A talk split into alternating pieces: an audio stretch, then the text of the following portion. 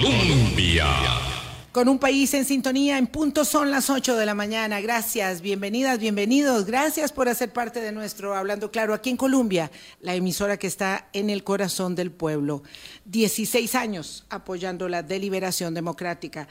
Y es a menudo que nos corresponde, es a menudo que nos corresponde, Boris, amigas, amigos, eh, cambiar el tema, cambiar de marcha eh, sobre la marcha porque eh, intentamos abordar, ustedes lo saben muy bien, los temas de coyuntura, con los temas estructurales, los temas de la agenda noticiosa, con los temas que ya nosotros eh, planteamos de cara a lo que pensamos y creemos con mucha convicción.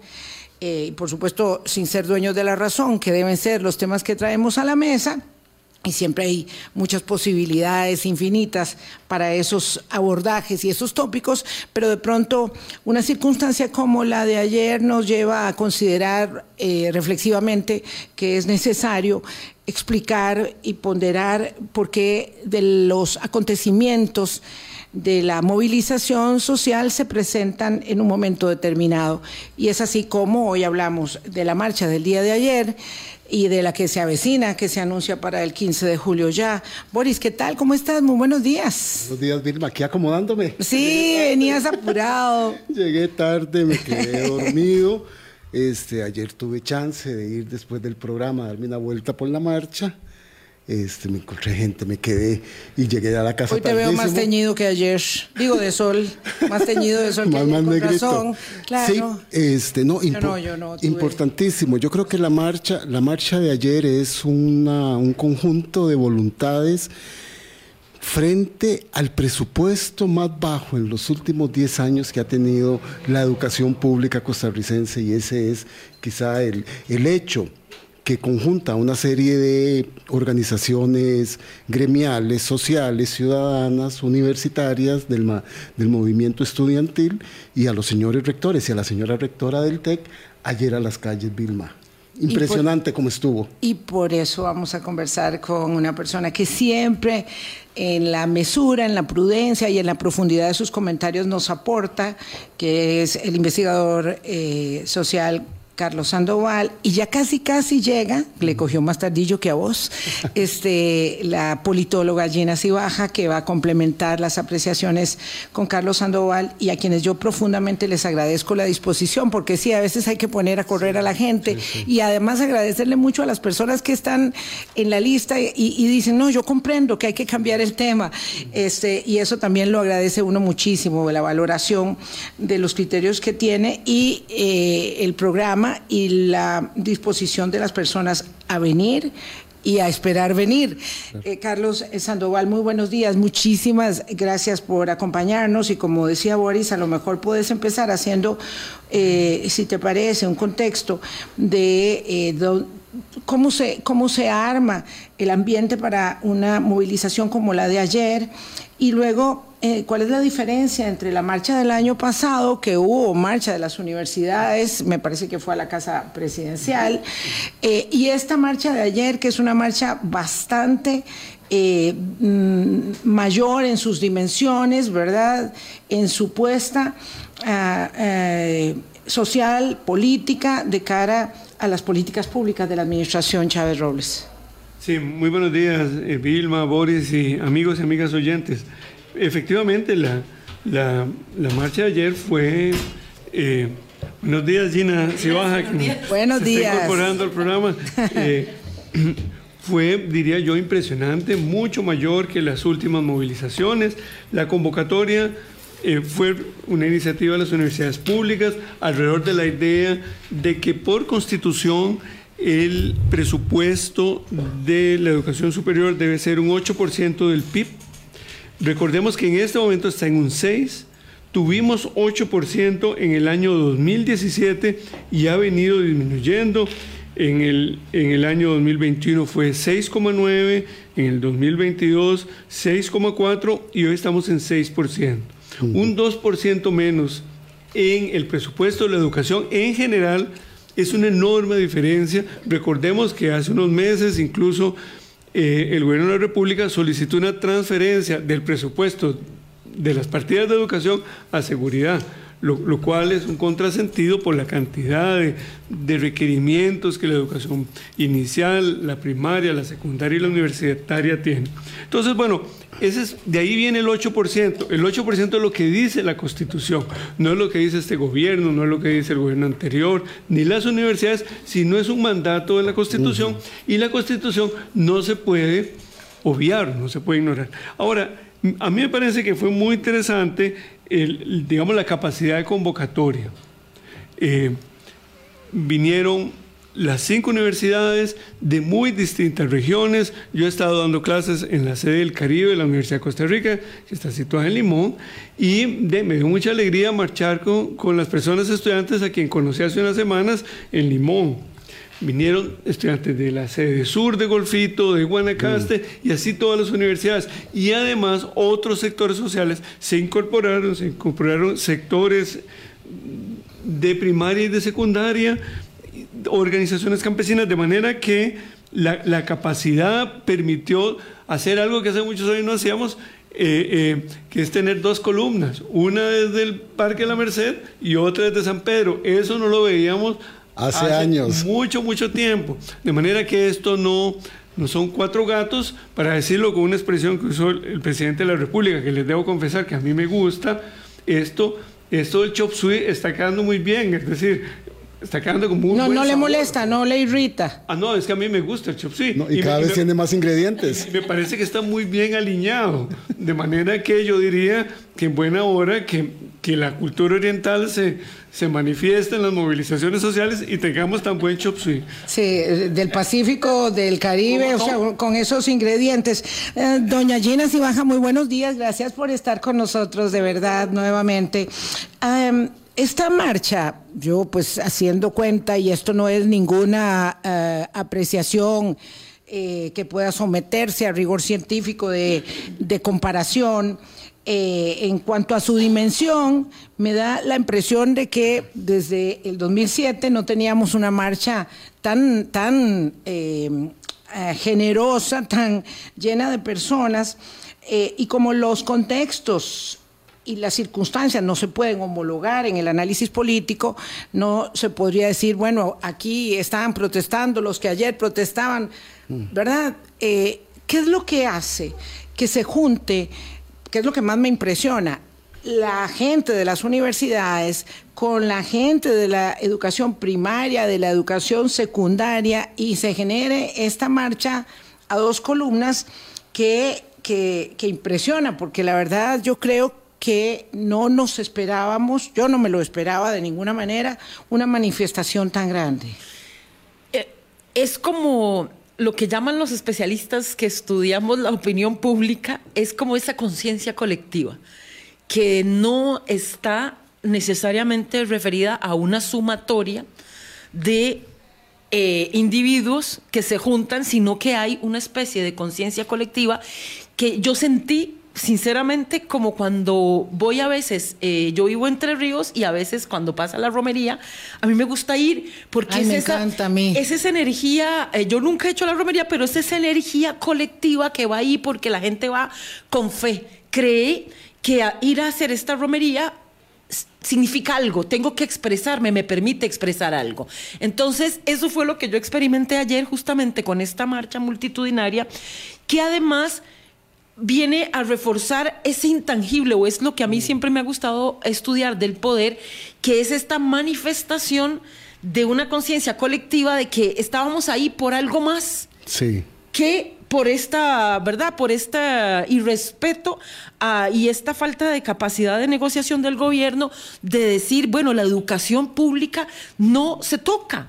O sea, es que realmente es un baluarte de la cultura política cívica costarricense. Y tratar a las personas que estábamos ahí, no éramos troles, todos los que estábamos ahí éramos eh, personas... Seres eh, humanos. exacto, seres humanos y con una conciencia porque fue una marcha, como digo, con esta comunión colectiva extraordinaria. Entonces, yo sentía que estábamos marchando por un poquito más que esto. Eh, era como, perdón, eh, era como marchar por las personas que les van a poner 12 horas de trabajo diario y que no pueden ir a marchar, ¿verdad? Personas que no pueden ir a marchar porque tienen que ir a trabajar. Entonces, además sentí un gran respeto. Normalmente cuando pasan este tipo de cosas, los buses, los carros, todo el mundo pita, le insultan a la gente. Nadie pitó. Nadie insultó a nadie. O sea, era como decir, mis respetos, que pasen, pasen porque yo estoy aquí manejando este bus y no puedo hacer nada. Pero ustedes sí. Entonces yo sentí como esta necesidad de expresar algo que muchas personas no lo podían hacer. Yo transmití en un Facebook Live toda la caminata para que la gente que no pudo estar pudiera ver aquella impresionante eh, manifestación ciudadana, legítima y de verdad. Entonces, esto realmente a mí me, produjo una cosa muy, muy potente internamente. Don Carlos Sandoval quiere agregar. Sí, eh, yo quería decir que, que, algo que es muy importante además es que ayer eh, se votó una moción de apoyo a la marcha en la Asamblea Legislativa que contó con 30 votos a favor, solo 8 personas diputadas votaron en contra, que todos y todas de la fracción oficialista, y eso es un elemento muy importante, porque recordemos que en, la, en las normas que rigen la aprobación del FES, que FES significa Fondo Especial para la. Educación Superior, se establece que si el Ejecutivo y las universidades no llegasen a un acuerdo, es la Asamblea Legislativa la que dirime el presupuesto, de tal manera que a mí me parece muy interesante que el año pasado hayamos marchado a la Casa Presidencial y este año hayamos marchado a la Asamblea Legislativa. Donde se tendrá que resolver. Eh, Le toca. Si esto no se dirime en el plazo previsto de negociación entre la Comisión designada por el Ejecutivo y las universidades, pues iremos a la Asamblea Legislativa y ayer pues hubo una manifestación importante de una gran mayoría de personas diputadas presentes a favor de esta movilización. Y hay que decir otro elemento que a mí me dio, tengo que confesar, mucha alegría porque da cuenta de un movimiento estudiantil muy serio, muy informado y muy maduro, y es que el, el, directorio de la Federación de Estudiantes de la Universidad de Costa Rica recusó a la señora ministra de Educación con el argumento de que ella tiene un conflicto de intereses en esta negociación, pues hay parientes suyos de, segundo grado de consanguinidad que regentan universidades privadas. Y entonces el directorio de la FEUR le solicitó al Ministerio de Educación, hará ya casi dos meses, eso fue a finales del mes de abril, que la señora ministra tuviese que separarse en razón de ese conflicto de intereses. Eso me parece a mí una decisión muy lúcida de las personas estudiantes, hasta donde yo conozco y leí anoche para, para estudiar para el programa, ¿verdad? porque hay que estudiar, eh, eh, el ministerio no se ha pronunciado. Pero es un antecedente muy importante porque la recusación es una figura legítima, es, es parte del Estado de Derecho y a mí me dio mucha alegría que fuesen las personas estudiantes estudiosas de las normas quienes interpusieran el recurso o la recusación. Mis queridos Carlos y doña Gina, a mí la ilusión que tuvo ayer es que ojalá que el movimiento estudiantil de las universidades se permee realmente de lo que es el pacto por la educación pública, porque ayer fuimos a marchar y los que no pudieron apoyaron por los casi 15 mil millones de colones que se le están quitando a los comedores escolares en primaria y en secundaria, a los casi 70 mil subsidios de transportes y becas que se están quitando. ¿Verdad? Porque me parece que ese es el, enorme sentido que tomó esa marcha. No es una defensa nada más del FES, no es una defensa de las universidades públicas. Me gustó escuchar a los cuatro rectores y a la rectora electa del TEC reconocer que ahí también están por la educación pública y eso es lo que le da una enorme potencia de primaria y secundaria. Y, eso es lo que le da una enorme potencia a este a esta manifestación que hubo ayer, muy claramente establecida en la cobertura que debe haber nacional de toda la educación pública. Así es, yo creo que es como una forma de decir, estamos siendo uno de los pilares en defensa del Estado de Derecho, justamente con todos estos mecanismos que acaba de mencionar Carlos, y que además, curiosamente en este momento, los mismos medios de comunicación tradicionales están haciendo una cobertura bastante rigurosa de esto, porque históricamente este tipo de accionar no era cubierto de manera en su totalidad por los medios de comunicación tradicionales. Eso es una cosa muy importante a decir. Y yo no, yo no coincido, yo no coincido con tu punto de vista, pero podemos disentir. Exacto, estamos podemos disentir sanamente. Creo que es que volviendo un poco mi memoria al tema de las manifestaciones del TLC, que son las que yo me ubico, pero también a las de el eh, fortalecimiento de finanzas públicas del 2018, a las huelgas eh, que, que, fueron terribles para efectos de lo que eso tocó a los mismos estudiantes la verdad es que yo recuerdo que había bastante, bastante, bastante, estábamos muy encima de eso, mm. los medios tradicionales y los demás también. Ah, pero Vilma, perdón, pero es que históricamente los medios de comunicación se han comportado como lo que son, como unas empresas con criterios de rentabilidad y demás. Entonces, justamente el ejemplo que acabas de poner, recordemos las imágenes que se hacían desde el periódico La Nación, cubriendo, por ejemplo, la marcha para el no al TLC ¿verdad? O sea, que eran imágenes totalmente sesgadas porque no daban cuenta de la real cantidad de personas que estaban ahí. A eso me refiero, porque eran grupos interesados también. Y la política es eso, o sea, realmente la política es intereses en conflicto, porque si todos estuviéramos de acuerdo, estaríamos, no tendríamos necesidad de estas cosas. Pero justamente en esta coyuntura política actual se conjugan algunos intereses en donde se vuelven aliados algunos sectores que históricamente han estado... Eh, digamos, en disonancia, exactamente, en disonancia, en disputa, digamos, o sea, para los empresarios o los grupos empresariales y para los medios de comunicación más tradicionales, una manifestación implicaba o era cubierta a partir de qué? Están obstruyendo la libertad de tránsito, están obstruyendo, ¿verdad? Están obligando a los patronos a perder dinero, se les amenazaba con decir, eh, no les vamos a pagar eh, sus salarios si alguien se va a la marcha, y me explico, porque habían intereses en conflicto, pero en esta coyuntura pareciera ser que hay un consenso, eh, no sé si máximo o mínimo, pero un consenso al final que se expresó ayer con los diferentes sectores, tanto en la cobertura, tanto en la discusión, como en el respeto por la, por la participación en las vías públicas.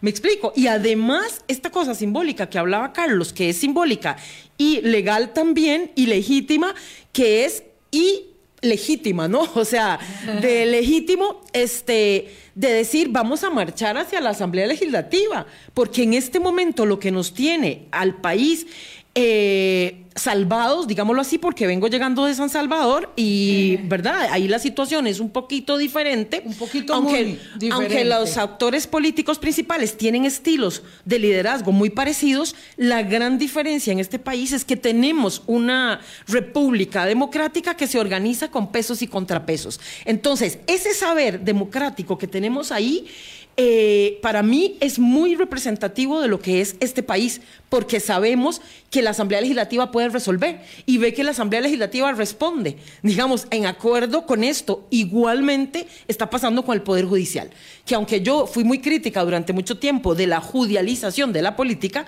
en este momento ese fenómeno nos está salvando la tanda frente a un poder ejecutivo. Vamos a hablar de la judicialización de la política. Don Carlos quiere aportar. Sí, no, eh, yo quiero notar que algo que, que, pareciera estar ocurriendo, y ustedes la semana pasada discutían una encuesta del Observatorio del Desarrollo y de la Escuela Estadística de la Universidad de Costa Rica, es que esa encuesta y otras que se han venido haciendo parecen apuntar a una disminución del apoyo al actual gobierno. Pareciera que eso es una tendencia que se empieza a consolidar y cuando se evalúa no, no la imagen, sino el desempeño, la pérdida de legitimidad se incrementa aún más, ¿verdad? Eso me parece que es el contexto en el cual también hay que situar esta marcha, porque forma parte de un descontento que está germinando, que ayer por primera vez no se expresó en las redes sociales y en las manifestaciones de, de los nuevos medios de comunicación, sino se manifestó de manera pacífica y muy organizada en las calles. Creo que hay que hacer un apunte muy importante porque pareciera que estamos iniciando en, en esta administración un ciclo nuevo, eh, que es muy difícil saber dónde nos, nos conducirá, pero sí me parece además, y, eso, em, digamos, eh, complementa lo que decía Gina, que pareciera que hay un cierto acuerdo por decirlo así, entre quienes somos conservadores, entre quienes somos liberales y entre quienes somos socialistas, de que podemos ponernos de acuerdo frente, frente a un reto enorme que es la pérdida de la institucionalidad democrática. Y ahí, independientemente de las diferencias que pueda haber, por decirlo así, entre el diario de la Nación, eh, cuya edición impresa yo ayer rápidamente fui a comprar porque no me, no, no me eh, conformaba con leer el digital. La pantalla. Eh, los sectores más tradicionales, más conservadores, los más liberales. Ayer, por ejemplo, personas del Partido Liberal Progresista votaron a favor de la marcha, por decir un ejemplo. Habría que ver, habría que, asistir a ese, a ese acontecimiento. Tenemos que ir a una pausa ya. Perdón, nada más, Boris, para remendar la idea. Tenemos entonces los conservadores, los liberales y los socialistas y la izquierda diciendo en medio de nuestras diferencias tenemos algo que nos preocupa a todos y a todas mucho. Y para terminar con una imagen que decía Gina, a mí me, impresionó mucho ver a un conductor de autobús ayer grabando la marcha. Yo decía, mira, él no estaba ni pitando, como decía Gina, ni quería adelantar el autobús. Él se esmeró en hacer un video de la marcha. Yo decía, caramba, Ahora sí que se aplica aquello de ver para creer. Pero por ese ver para creer, don Carlos, es que no, no, lo puedo tragar todo completo. Los 30 diputados y diputadas que firmaron eso lo hicieron con sentido de oportunidad, al ver las dimensiones de la marcha. Claro. Para estar claros. Se vuelve, el magisterio se vuelve un buen aliado. Sí, ¿verdad? Porque yo que he estado muchas veces ahí adentro, cuando salen los señores y las señoras diputadas a las marchas es porque son grandes. Si no, ¿Ah, no le dan por válido. Claro, es el mismo sentido de oportunidad que nos tiene a nosotros haciendo el programa que no íbamos a hacer hoy, pero claro, obviamente, 8.22 de la mañana, voy a una pausa. Esta marcha, esta es una cosa que me llama mucho la atención y que quiero que volvamos eh, a elaborar con Gina Cibaja, politóloga, y Carlos Sandoval, investigador social, comunicador. Esta marcha no le habla lo, citó tangencialmente Gina, pero quiero situarlo, no le habla al Poder Ejecutivo, le habla al Poder Ejecutivo, le habla a la Asamblea Legislativa, le habla al Poder Judicial, le habla a los que están en silencio, le habla a muchos sectores. Es una marcha que dice mucho y por eso es que es necesario analizar y establecer cuáles son las implicaciones que una movilización de este tipo tiene en la coyuntura en la que estamos eh, viviendo hoy. Ya venimos. Colombia. Sintonía.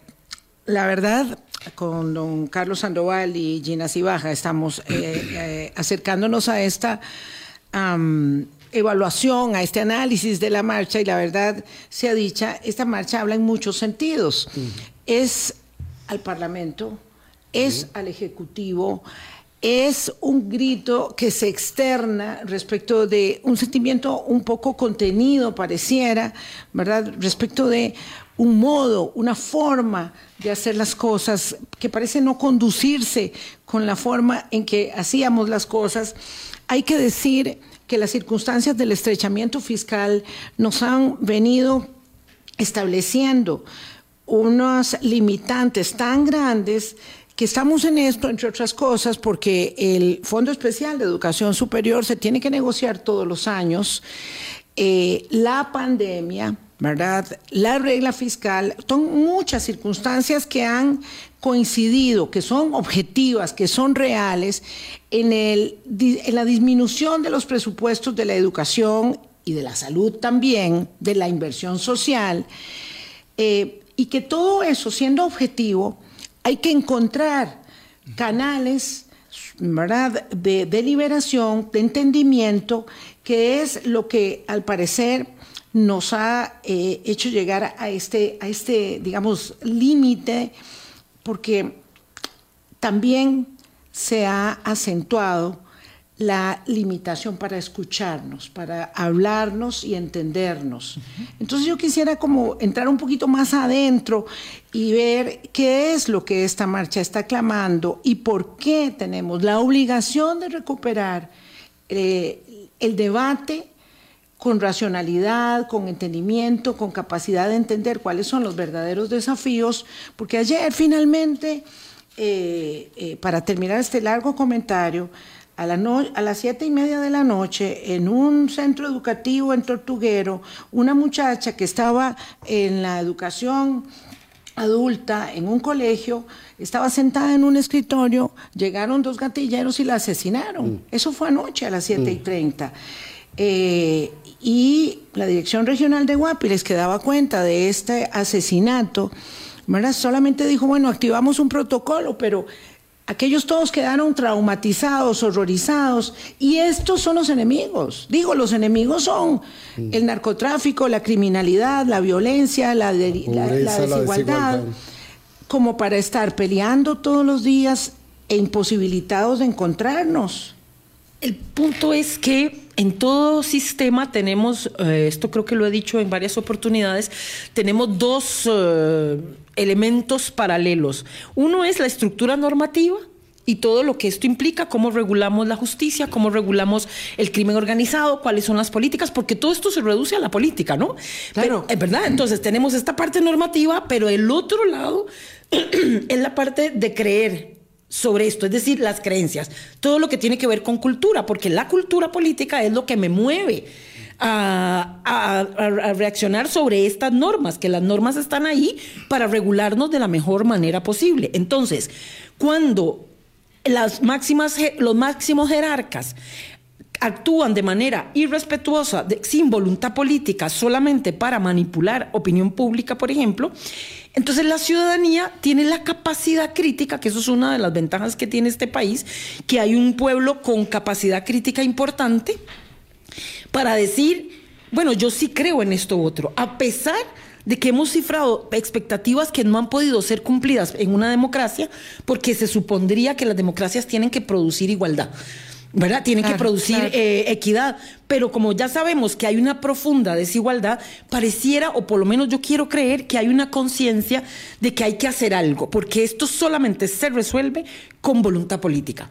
Puede ser que tengamos pocos recursos, pero se resuelve con voluntad política. Tiene que haber voluntad política. Entonces, si asistimos a máximos jerarcas desde el Poder Ejecutivo y algunos elementos en el Poder Legislativo que incitan al odio, que irrespetan, es como una licencia para matar a los James Bond, ¿verdad? Que es decir, ah, como lo hace el presidente, yo también lo puedo hacer. Y además el fomentar discursos de odio está siendo financiado. Tal vez no lo podamos probar, pero es evidente cuando uno ve eh, diferentes programas, cuando uno ve cómo participan ciertos troles y ciertos actores en el entorno mediático, eh, ¿verdad? Que uno dice, esta persona tiene que estar a sueldo. ¿verdad? Aquí para hacer estas cosas. Entonces, esto va de alguna manera a contrapelo de esta cultura política nuestra que ayer para mí se manifestó también. No queremos este tipo de cosas, no es propio nuestro, pero el pacto social de este país está agotado. Entonces, ayer se dio una muestra, creo yo, de la necesidad que tenemos de sentarnos a hablar.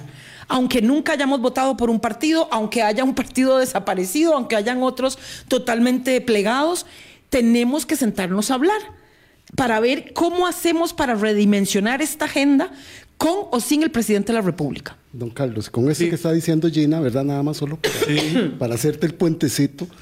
Ayer sí la manifestación no era una manifestación rabiosa, como en muchas otras que hemos participado. Fue una manifestación donde nos volvimos a reencontrar muchos en la calle, donde nos ha ido, nos ha gustado siempre ir a hacer este, política. Este, y eso fue lo que se vio a contrapelo de lo que está diciendo Gina, que desde el Poder Ejecutivo y de otras instancias están llamando a esa confrontación. Sí, no, yo, yo, creo que un, un, elemento muy interesante de la marcha de ayer es un, el título de la convocatoria, un pacto por la educación, porque eso se, se, vincula a lo que apuntaba Gina en el sentido de que, de que tenemos una gran urgencia de un pacto social. Creo que esa es la, digamos, la conclusión que podríamos sacar. ¿Qué es un pacto social? Bueno, justamente sentarnos a negociar acuerdos fundamentales sobre cómo convivir. Y ahí si hay un vacío enorme, creo que, la, que este año que ha transcurrido y en parte lo que se vivió en años atrás no ha ayudado.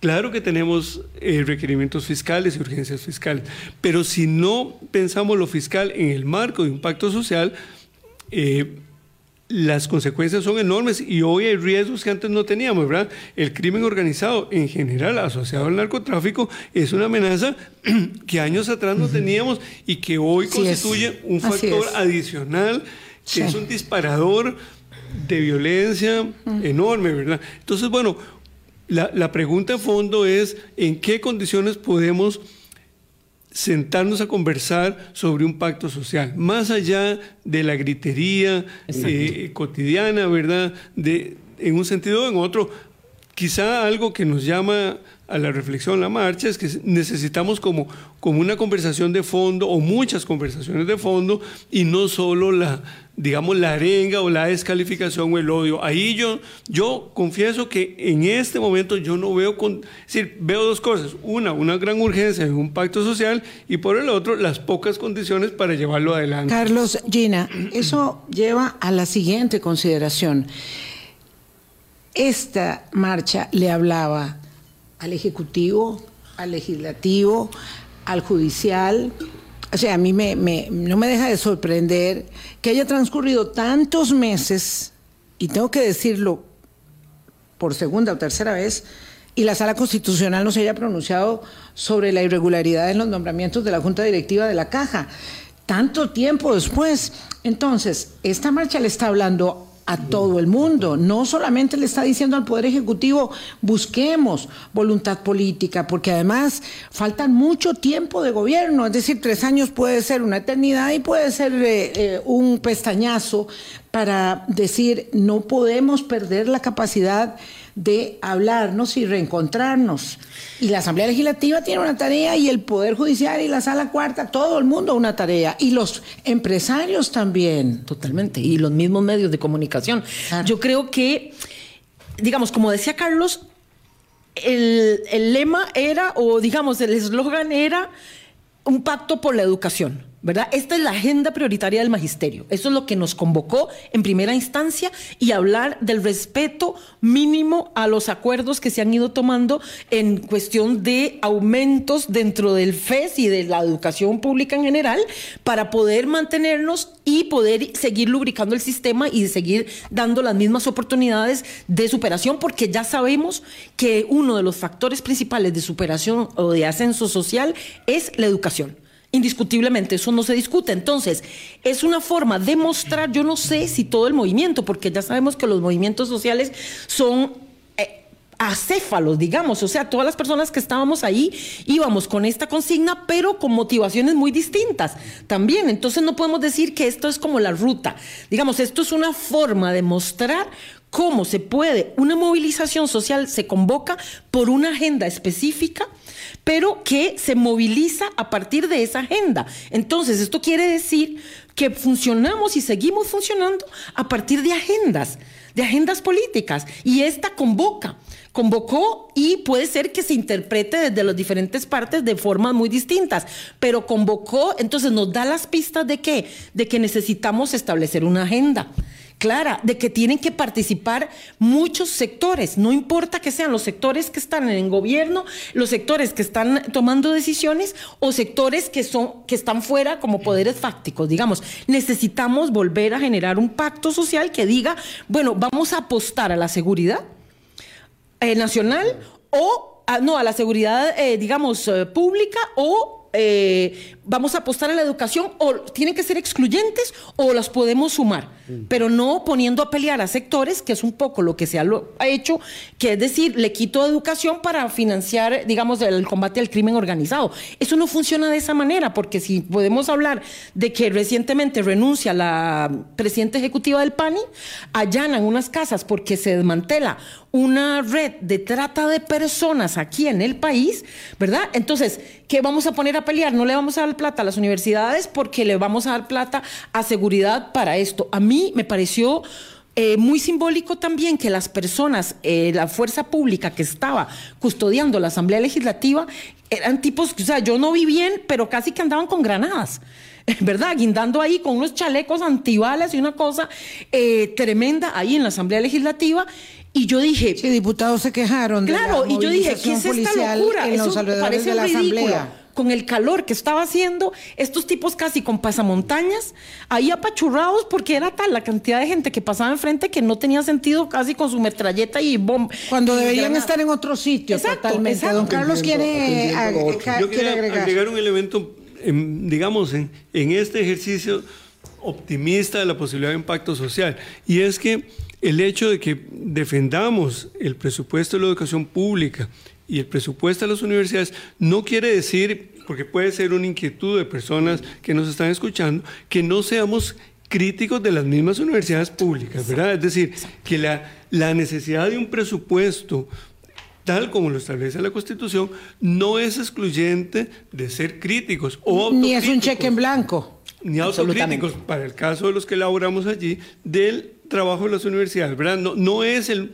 Eh, aquí estamos, el, el, pacto pasa por salir del mundo de blanco y negro y decir, aquí tenemos que ver los grises, tenemos que hacer cambios, introducir cambios y trabajar mejor en distintas dimensiones, ¿verdad? Porque, porque no es el, argumento no es queremos más presupuesto para seguir haciendo lo mismo. Creo que tenemos también que introducir cambios en las universidades y esa disposición es indispensable, ¿verdad? Porque si no, volvemos a alimentar la polarización de decir, bueno, estos como a veces se dice, aunque ya se usa muy poco, estos chancletudos lo que quieren es más plata. Los privilegiados son ahora. ¿Verdad? Eso a mí me parece que, que, esta conversación no se trata de eso, sino más bien de decir, tenemos que ver hacia adentro y tenemos que ver hacia afuera. Y las dos dimensiones son igualmente importantes. De otra manera, el pacto se va a ver afectado. Muy afectado y muy encharralado. A mí me gustó mucho algo que dijo Gina, que quisiera preguntarles. Gina dice que esto pasa por la voluntad, no por los recursos, porque ya hemos tenido muchas excusas de nuestra situación fiscal. Y entonces, ante la realidad, las personas y la ciudadanía es consciente, hay que ayudar a combatir el crimen, hay que ayudar a la educación, hay que ayudar a la Caja Costarricense del Seguro Social, pero no estamos teniendo las capacidades del diálogo, porque sería muy diferente si tenemos una actitud de dialogar sobre la situación nacional y tomar las decisiones en torno a la realidad. Pero eso es lo que no ha habido. Pero justamente este tipo de movilizaciones abren un poco la puerta para decir, bueno, esta es la agenda del magisterio, ¿no? Y estoy totalmente de acuerdo con Carlos de que no se está, no se manifestó para que se diera más dinero, sino que más bien el recorte implica que no se van a poder cumplir con las expectativas que se han tenido históricamente porque hemos estado disminuyendo ese dinero, ¿verdad? Y no han habido aumentos desde la pandemia, eh, los salarios en la universidad se congelaron, ¿no? Y entonces esto ah, lleva a generar mayor presión y demás.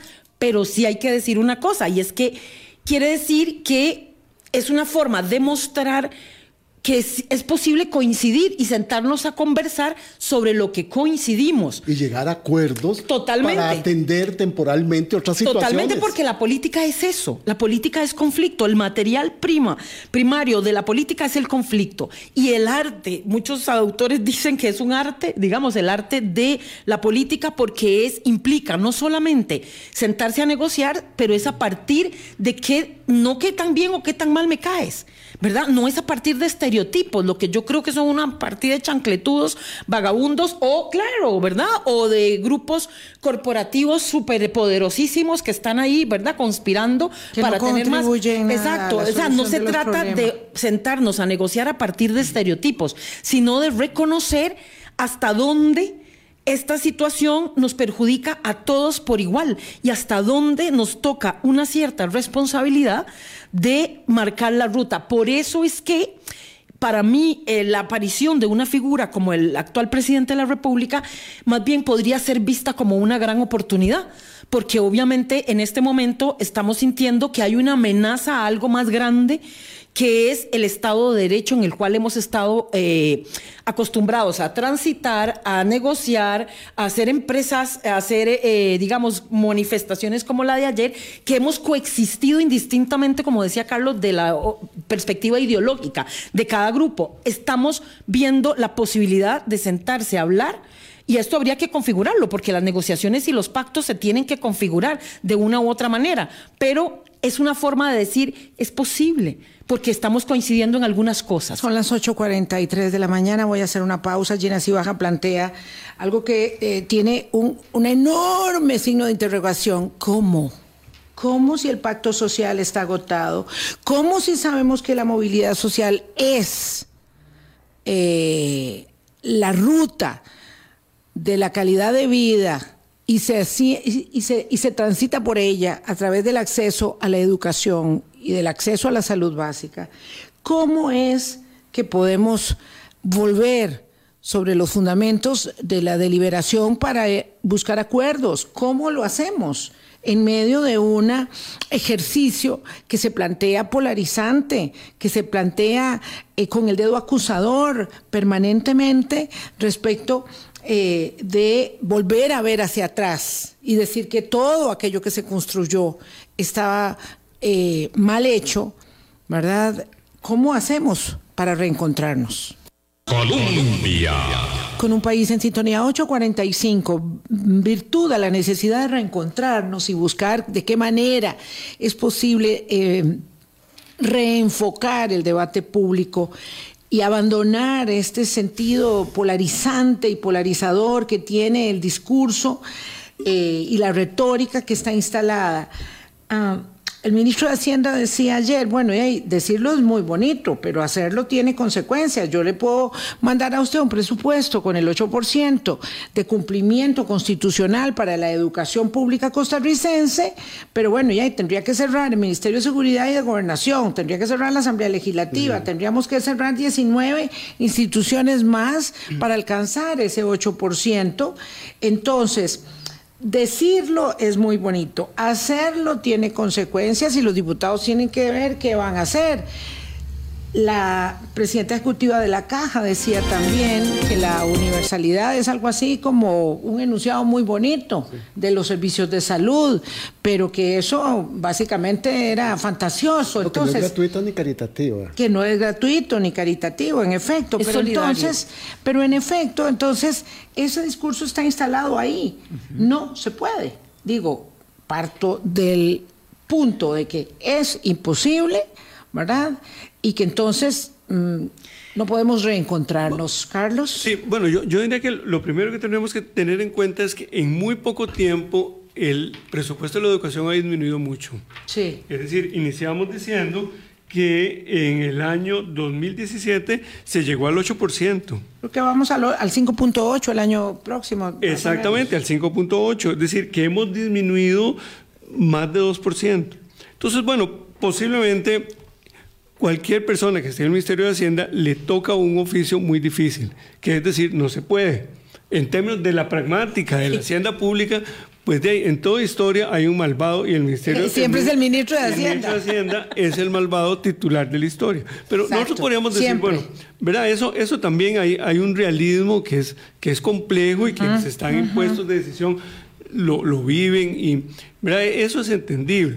Lo que, lo que no ayuda es la retórica, porque uno podría decir, bueno, en seis años hemos perdido, o en siete, poniendo en perspectiva el presupuesto 2024, hemos perdido 2,4 de, de 8 en el presupuesto de educación. Entonces, claro, una primera cosa que, que yo propondría en esa mesa de discusión bueno, obviamente no vamos a, no vamos a recuperar ese 2,2 o 2,4 que hemos perdido de un año para otro. Pero bueno, señor ministro, si estuviésemos en condiciones de conversar, ¿cuál sería una estrategia gradual para recuperar la inversión de país en educación? ¿Cuánto podríamos aumentar? Quedan tres años de gobierno. Bueno, ahora un poquito menos, pero digamos tres años de gobierno. ¿Cuánto podríamos imaginar que año con año podamos apoyar por decir una, cifra salomónica, crezcamos al 0,5 por año por tres años. Eso nos estaría acercando al 8% sin cerrar nada. Quiero decir, sin, sin, tomar decisiones abruptas, porque aquí no, no estamos para decir descuidemos educación, descuidemos la caja, descuidemos la educación. Pero para, para imaginar un escenario factible, realista, hay que conversar y hay que conversar con datos, ¿verdad? Por, perdón, Boris, porque si no tenemos la información detallada, entonces es, es, una, es una conversación muy difícil porque él tiene los datos y uno no tiene los datos. Si ponemos en un link, en una página web, cuál es el presupuesto y cuál es el déficit y qué podríamos negociar, podríamos decir, ah, bueno, podemos construir una propuesta eh, colectiva. Uno puede entender, mas no comprender el discurso del ministro de Hacienda, pero cuando también es coincidente con el de la ministra de Educación en un tema tan sensible, es ahí donde no está la voluntad, doña Gina. Por eso la recusación de los estudiantes. No, pero, pero, pero, perdón, yo, yo, este, mm, disgregaría un poquito. Yo no le quiero quitar valor a la recusación de, de los eh, muchachos estudiantes, eh, de las personas estudiantes, como dice Carlos, pero es que el discurso no es del ministro de Hacienda. El ministro, el discurso del ministro de Hacienda, de la ministra de Planificación, de la ministra de Ciencia y Tecnología, de la ministra de Educación, de la comisión de, la comisión de enlace, el ministro, de la, de la jefa de la bancada oficialista que ayer decía en un tono muy enérgico, ticos con corona en las universidades, la plata que se le da a las universidades se le va a quitar a la educación primaria y secundaria, que es un discurso que se ha articulado y que el año pasado tuvo eco y que este año ya evidentemente no tuvo eco en el sector magisterial de este, educación primaria y secundaria. Entonces, esto, esto no es eh, una persona. Esta mm, es, digamos, el Ejecutivo marcha en una dirección, el Ejecutivo marcha en una dirección, obliga a la Asamblea Legislativa a tomar una postura, que es esta, de los diputados que avalan una marcha. Es probable que ello conduzca por primera vez en la historia a una negociación en la Asamblea Legislativa sobre los recursos. Y entonces, claro, vamos a trasladar la responsabilidad de la em, negociación al foro parlamentario. Y finalmente terminamos también trasladando algunas de nuestras limitantes para el debate público a la eh, judicialización de la política. Nos quedan dos minutos para cada uno y quisiera que por favor hicieran un cierre. Eh, para mm, terminar con esta interesante eh, acercamiento a, las implicaciones de esta marcha y de la que viene el 15 de julio se, se anuncia ya sábado, sábado. Además a mí me sorprende enormemente que sea un sábado y Boris sabe que yo siempre me pronuncio a favor de las marchas del fin de semana y no de las que están a media semana instaladas. Este, eh, una marcha por la salud pública del país. Cierre, por favor. Probablemente, bueno, un cierre muy rápido. Primero habría que decir que estamos en un sistema democrático representativo. Entonces, el punto, lo que planteaba Carlos, me parece que es medular si no hay, ¿a quién le correspondería generar esa agenda en educación, por ejemplo? ¿Cómo nos sentamos a negociar? Es el gobierno. Entonces, como no existe esa voluntad, como no existe, y hay una narrativa muy eh, unidireccional y una narrativa que no permite ninguna negociación, entonces obviamente el que plantea, porque son los que están ahorita electos popularmente, legítimamente, quienes deberían de sentar las bases de esta discusión, pero ya sabemos que eso no es posible. Entonces, lo que hay que hacer es buscar otros sitios de negociación, como podría ser el Congreso, justamente, y a mí eso me parece eh, extraordinario junto con el Poder Judicial, que ha tenido todas sus eh, dificultades y todas sus debilidades, pero en este momento son los dos pilares que están sosteniendo esta pata, estas, esta este mesa o este banco tripartito exactamente, que están dando la cara por un Estado de Derecho que ha sido de alguna manera eh, empujado a eh, algo más eh, unidireccional, promoviendo un pensamiento único que no le hace bien a nadie. Ahora, de, de, la marcha de ayer, yo, yo diría también que podría estar emergiendo un actor nuevo, un actor colectivo nuevo que es el movimiento cívico. Total. Es decir, que si, que si la movilización eh, ciudadana de actores muy heterogéneos que nos sumamos ayer a la marcha se consolidara como se podría consolidar el, sábado 15 de julio en torno a la, defensa de la caja, si hubiese un actor cívico eh, con músculo eh, político, podría reconfigurarse el cuadro, porque efectivamente a esa democracia representativa parece que le está haciendo falta una energía colectiva que le que la, que la revitalice, que le recuerde cuáles son sus mandatos, que son los son, digamos, los representantes son mandados, son mandados por la voluntad colectiva, ¿verdad? Y a mí me parece que podríamos estar quizá en un escenario en donde el movimiento cívico pueda eh, ser un actor emergente que que mueva, digamos, para decirlo como decía Gina, digamos que le agregue una pata a la mesa que no estábamos contando, con la cual no estábamos contando y que nos puede refrescar y nos puede revitalizar una democracia que queremos mucho, pero que no reconocemos que nos se nos está estrechando la camisa de la democracia. Yo diría que una apuesta fundamental es el movimiento cívico, como ha ocurrido en otros países, ¿verdad? Yo ayer pensaba, bueno, si, en esta marcha, si a esta marcha de ayer se sumaran personas, estudiantes de la educación secundaria, eh, esto tendría una escala impensable, ¿verdad? Y me parece que si no se le presta atención a la negociación, presupuestaria, la aparición del movimiento estudiantil de secundaria. Ahí está. Eh, eh, en una expresión cívica como la de ayer, podría reconfigurar el cuadro, de manera que podríamos estar al inicio de algo que podría cambiar un poco los términos de la conversación y las posibilidades de los acuerdos. Sí, el colega Diego Bosque decía en la nota que daba cuenta de esta manifestación que eh, el título me pareció muy revelador, decía, la tensión aparece en el horizonte. La tensión.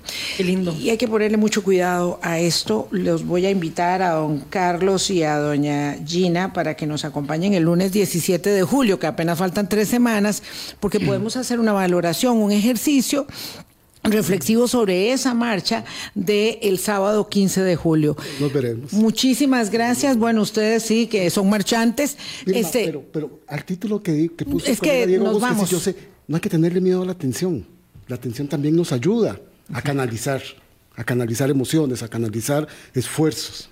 Sí, a mí exactamente, me parece que eh, eh, bueno, hay una tensión saludable, lo que no debe haber es una confrontación violenta y una polarización acentuada. Que pasen todos muy buen día, hasta mañana, chao.